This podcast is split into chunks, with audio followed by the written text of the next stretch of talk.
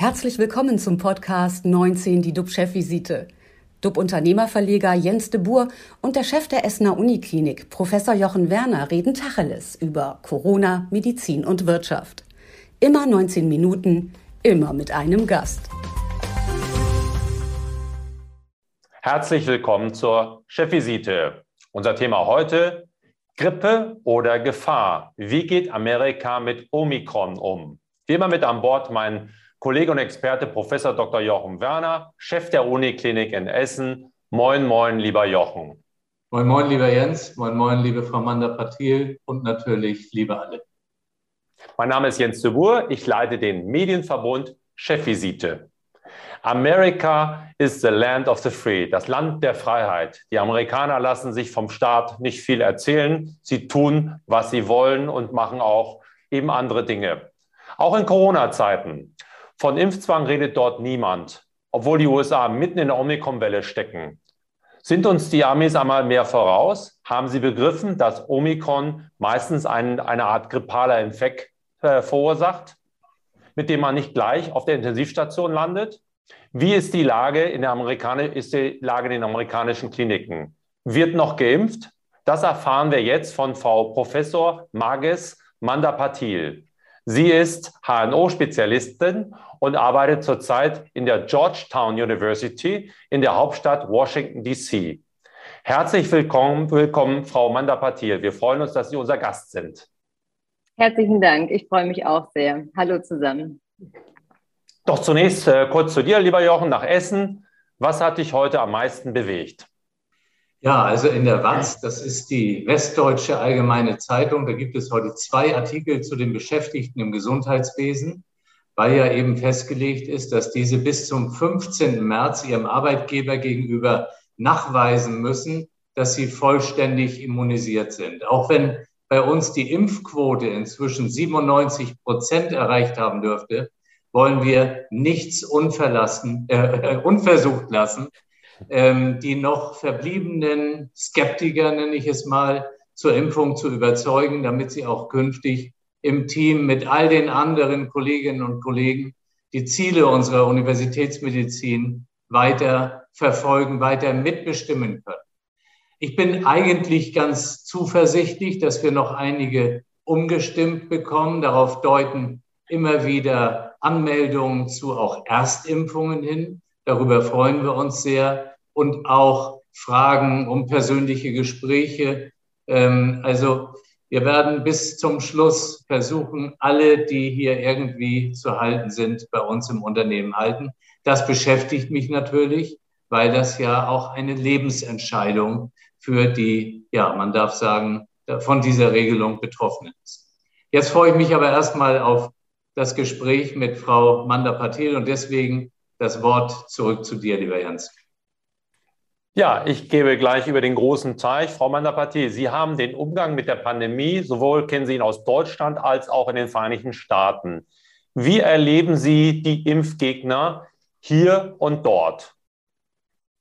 Also Impfgegner hier gibt es auch auf jeden Fall ähm, äh, mit zum Teil sehr starken und äh, festgefahrenen Meinungen, was das Impfen angeht. Man erlebt sie äh, im Klinikalltag unter den Patienten, aber auch Kollegen, Mitarbeiter natürlich, aber halt auch im Alltag. Aber anders als in Europa oder auch in Deutschland, ähm, wo man die groß angelegten Demonstrationen kennt, die erlebt man hier in den USA tatsächlich eher weniger. Und das ist meiner Meinung nach dem geschuldet, dass ein allgemeiner Impfzwang, wie er in Europa diskutiert wird, hier seitens der Regierung noch gar nicht so wirklich droht, sodass die Impfgegner sich hierzulande eher noch entspannt zurücklehnen können und es da noch keine große Notwendigkeit ihrerseits gibt, sich zu mobilisieren und in großen Aufmärschen auf die Straße zu gehen. Wie ist denn allgemein die Lage in den Vereinigten Staaten? Wir hatten ja die große Omikron, äh, die große Delta-Welle, jetzt kommt die große Omikron-Welle. Ähm, spüren Sie, dass, das, äh, dass die milden Verläufe zunehmen und dass die Kliniken entlastet werden? Von einer Entlastung kann man leider gar nicht sprechen. Das Gegenteil ist tatsächlich der Fall. Klar, auch hier sind die Omikron-Verläufe eher milde, aber die Menge macht es halt eben. Tagtäglich sind hier mehr als 700.000 neue äh, Patienten, die sich infizieren und dazukommen. Und das führt dann schlussendlich dann doch zu einer gewissen Anzahl an Patienten, die im Krankenhaus zu versorgen sind und zum Teil auch intensivmedizinisch zu betreuen sind.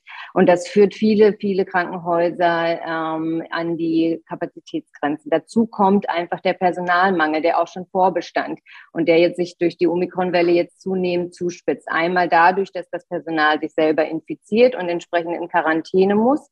Oder ähm, es gibt die Impfpflicht im Gesundheitswesen seit einigen Monaten in bestimmten Staaten.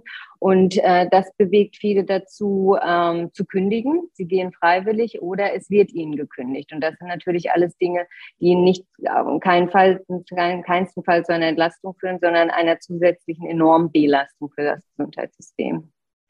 In einigen US-Kliniken sollen auch infizierte Pflegekräfte arbeiten, um einen Personalnotstand zu verhindern. Ist das der richtige Weg?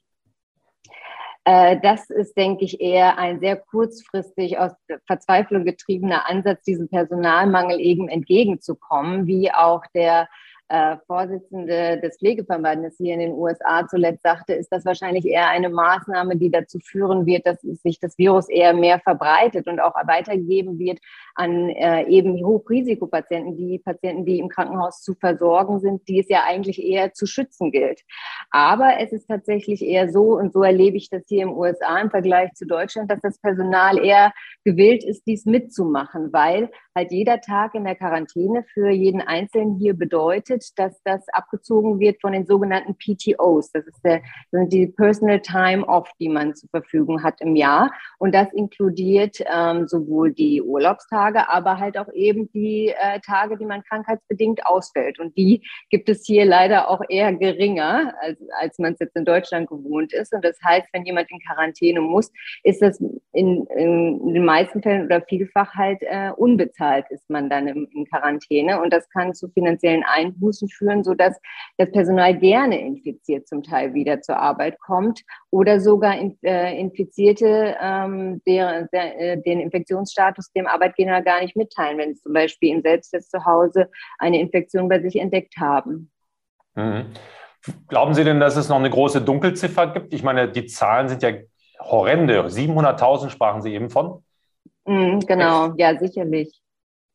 Wachsen die Zahlen noch weiter und was heißt das? Ich meine, es kann ja nicht unbegrenzt so weitergehen. Irgendwann müssten ja alle durch sein, oder? Ja, davon ist hoffentlich anzunehmen. Und es gibt auch Bundesstaaten, zum Beispiel New York verzeichnet ja tatsächlich in den letzten Tagen eher einen Rückgang tatsächlich der, der Fallzahlen. Ähm, hier in Maryland und DC ist es tatsächlich eher noch nicht so weit. Ähm, es ist eher so, dass es noch ansteigt, aber auch hier besteht die Hoffnung im Hinblick auf die anderen Staaten, äh, dass es dann äh, irgendwann dann auch wieder zurückgeht. Das ist auch uns allen zu wünschen, weil, wie gesagt, die äh, Krankenhäuser tatsächlich am Limit sind. Ähm, viele elektive Eingriffe müssen wieder, seit einigen Wochen dürfen wir da keine mehr von terminieren. Das heißt, es werden wirklich nur noch dringlich zu versorgende Patienten in Krankenhäusern versorgt. Wie auch schon wie, wie vor einem Jahr. Man ist im Prinzip wieder da, wo man vor einem Jahr stand. Wie ist denn die Perspektive in den Vereinigten Staaten? Glaubt man, dass man in einer Endemie ist, äh, dass es weitergeht, dass nochmal ein plötzlich neues Virus kommt oder was ist sozusagen der Common Sense dort? Gibt es überhaupt einen Common Sense? Ähm, ich empfinde das eher als gespalten, diese Omikron-Welle, was die, was die Menschen und die Haltung der Menschen äh, zum Coronavirus angibt. Es gibt zum einen den Teil, die Gruppe an Menschen, die ähm, eher, wo der Respekt vor dem äh, Omikron, ach, vor dem Coronavirus eher gestiegen ist. Und zwar, weil man sich einfach jetzt selber damit infiziert oder einfach auch viel mehr Menschen kennt in seinem Umfeld, die sich damit infizieren. Die eigenen Kinder sind zum Teil jetzt infiziert, äh, sind im Krankenhaus zu versorgen. Und das schürt Respekt Respekt. Und auf der anderen Seite gibt es klar dann die Menschen, die durch solche milden Verläufe dann eher äh, den Schrecken vor Corona verlieren und das eher als eine banale Grippe ansehen. Ähm, ob es in eine, ob die Omikron-Welle auch hierzulande eher die Pandemie in eine Endemie überführen kann, bleibt natürlich abzuwarten. Das kann keiner mit wirklicher Sicherheit sagen. Ähm, aber Fauci meinte ja auch äh, jetzt erst vor kurzem, dass äh, das natürlich die Hoffnung ist, wenn jetzt nicht noch neue Varianten dazukommen, die natürlich dann wieder schwerere Verläufe mit sich bringen. Und wenn es in die Endemie übergeht, ist das sicherlich dann auch nicht äh, isoliert in den USA so, sondern das wäre dann wahrscheinlich was, was man dann auch in anderen Teilen der, der Welt beobachten kann. Anfang der Woche hatte nicht mal jeder vierte Amerikaner eine Boosterimpfung. Glauben Sie, dass sich noch viele eine Spritze abholen, wenn man merkt, eben es sind doch die milderen Verläufe da?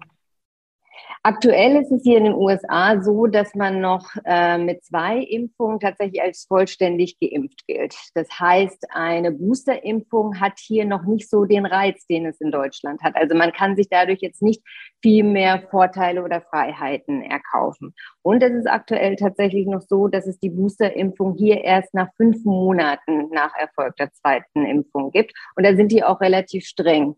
Und das sind tatsächlich meiner Meinung nach Maßnahmen, die eher dazu führen, dass die Leute zweifeln, sich eine Boosterimpfung abzuholen. Auch erwartet man hier mit Spannung die Ergebnisse von äh, Moderna, die ja anscheinend an einem Impfstoff arbeiten, der eher Omikron-spezifisch ist. Und das ist äh, tatsächlich was, was hier mit Spannung erwartet wird. Und das könnte, könnte ich mir vorstellen, ähm, ja, lässt den einen oder anderen noch daran zweifeln, ob er sich jetzt schon die Boosterimpfung abholen soll oder nicht.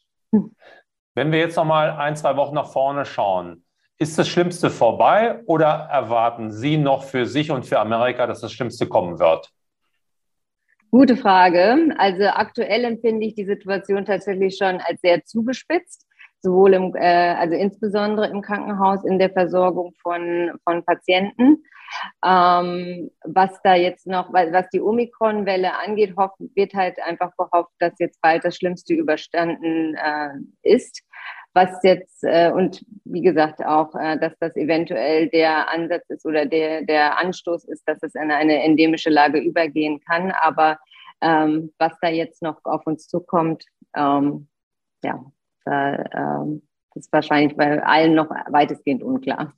Auch hierzulande. Wie ist das Leben, das tägliche Leben? Wenn Sie rausgehen, Sie kennen es aus Deutschland, dieses Straßenbild, in Bussen, wie ist es im Restaurant? Wie ist es im Krankenhaus? Wie, wie erleben Sie das dort? Also als ich im September hierher kam, hätte man tatsächlich den Eindruck gewinnen können, dass die Pandemie hier schon vorüber war. Zum Beispiel hier in Maryland, wo wir leben, ähm, war damals, äh, also im September noch vor wenigen Monaten, bestand überhaupt gar keine Maskenpflicht. Man hat kaum Menschen mit Masken auf der Straße oder im Restaurant oder im Geschäft gesehen, weil es auch keine Maskenpflicht für Innenräume gab. Aktuell, auch trotz zugespitzter Omikron-Welle, ist hier in Maryland, äh, das ist ein republikanisch äh, geführter Staat, ähm, gibt es noch, äh, gibt es keine Pflicht, äh, äh, einen Impfnachweis vorzulegen bei Restaurantbesuch oder ein negatives Testergebnis vorzulegen. Das heißt, äh, man hat hier weiterhin die Freiheiten, ins Restaurant zu gehen, wie auch schon vor der Pandemie. Das ist schon was, was äh, die USA, also zumindest das ist aber tatsächlich von Bundesstaat zu Bundesstaat unterschiedlich, was das sehr von Deutschland unterscheidet. In, ähm, und hierzulande ist es tatsächlich so ähm, sehr abhängig davon, in welchem Staat man lebt. Wie gesagt, in Maryland eher republikanisch geführt, ist es eher sehr gelockert.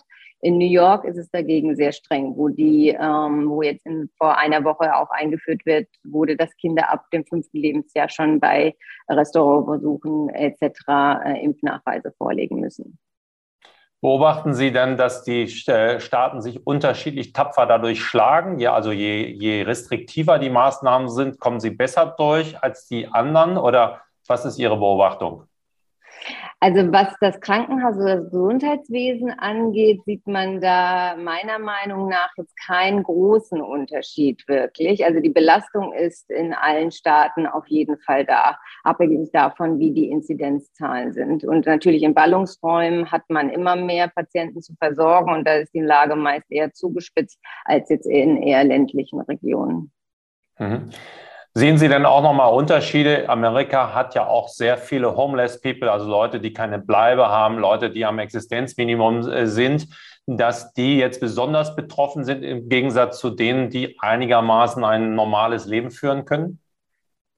Ja, was insbesondere natürlich, was halt auch den Zugang zum Gesundheitswesen angeht, damit einhergehend zum den Zugang zu Tests und den Zugang natürlich auch zu Impfungen. Aber da gibt es hier tatsächlich äh, ganz gute Programme, die genau auf diese Menschen äh, eingehen möchten oder auch auf Menschen, die hier äh, illegal eingewandert sind, dass halt ihnen Impfung angeboten wird, ohne dass sie einen Nachweis von einer Krankenversicherung oder Immigrationsstatus vorlegen müssen. Also damit geht man gezielt auf diese Personen ein, um halt zu schauen, dass ähm, auch die, man diese Personen erwischt und denen eine Impfung zugänglich macht.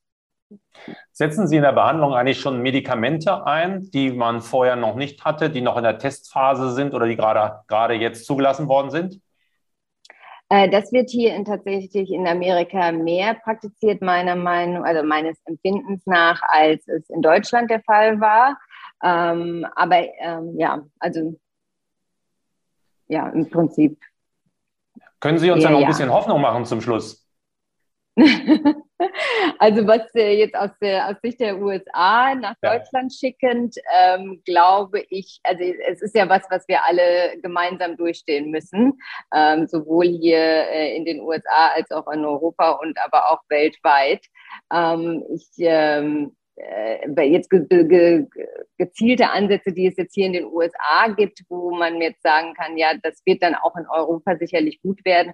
Da habe ich jetzt nicht so beobachtet, dass man jetzt da irgendwie da irgend, äh, dass es da gesondert irgendwelche Maßnahmen gibt.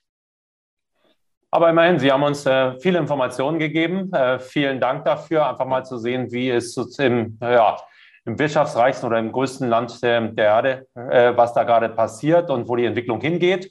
Vielen Dank für diese spannenden Informationen, Frau Mandapatil. Und auch dir, lieber Jochen, vielen, vielen Dank. Äh, die Chefvisite ist vorbei, liebe Zuschauer, für heute. Morgen sind wir zurück und halten Sie auf dem Laufenden und geben Ihnen wieder Orientierung. Und bleiben Sie alle gesund. Tschüss aus Hamburg. Und aus Hessen. Tschüss. Das war 19 die DUB-Chefvisite als Podcast. Die Videos dazu gibt es auf watz.de und auf dub-magazin.de.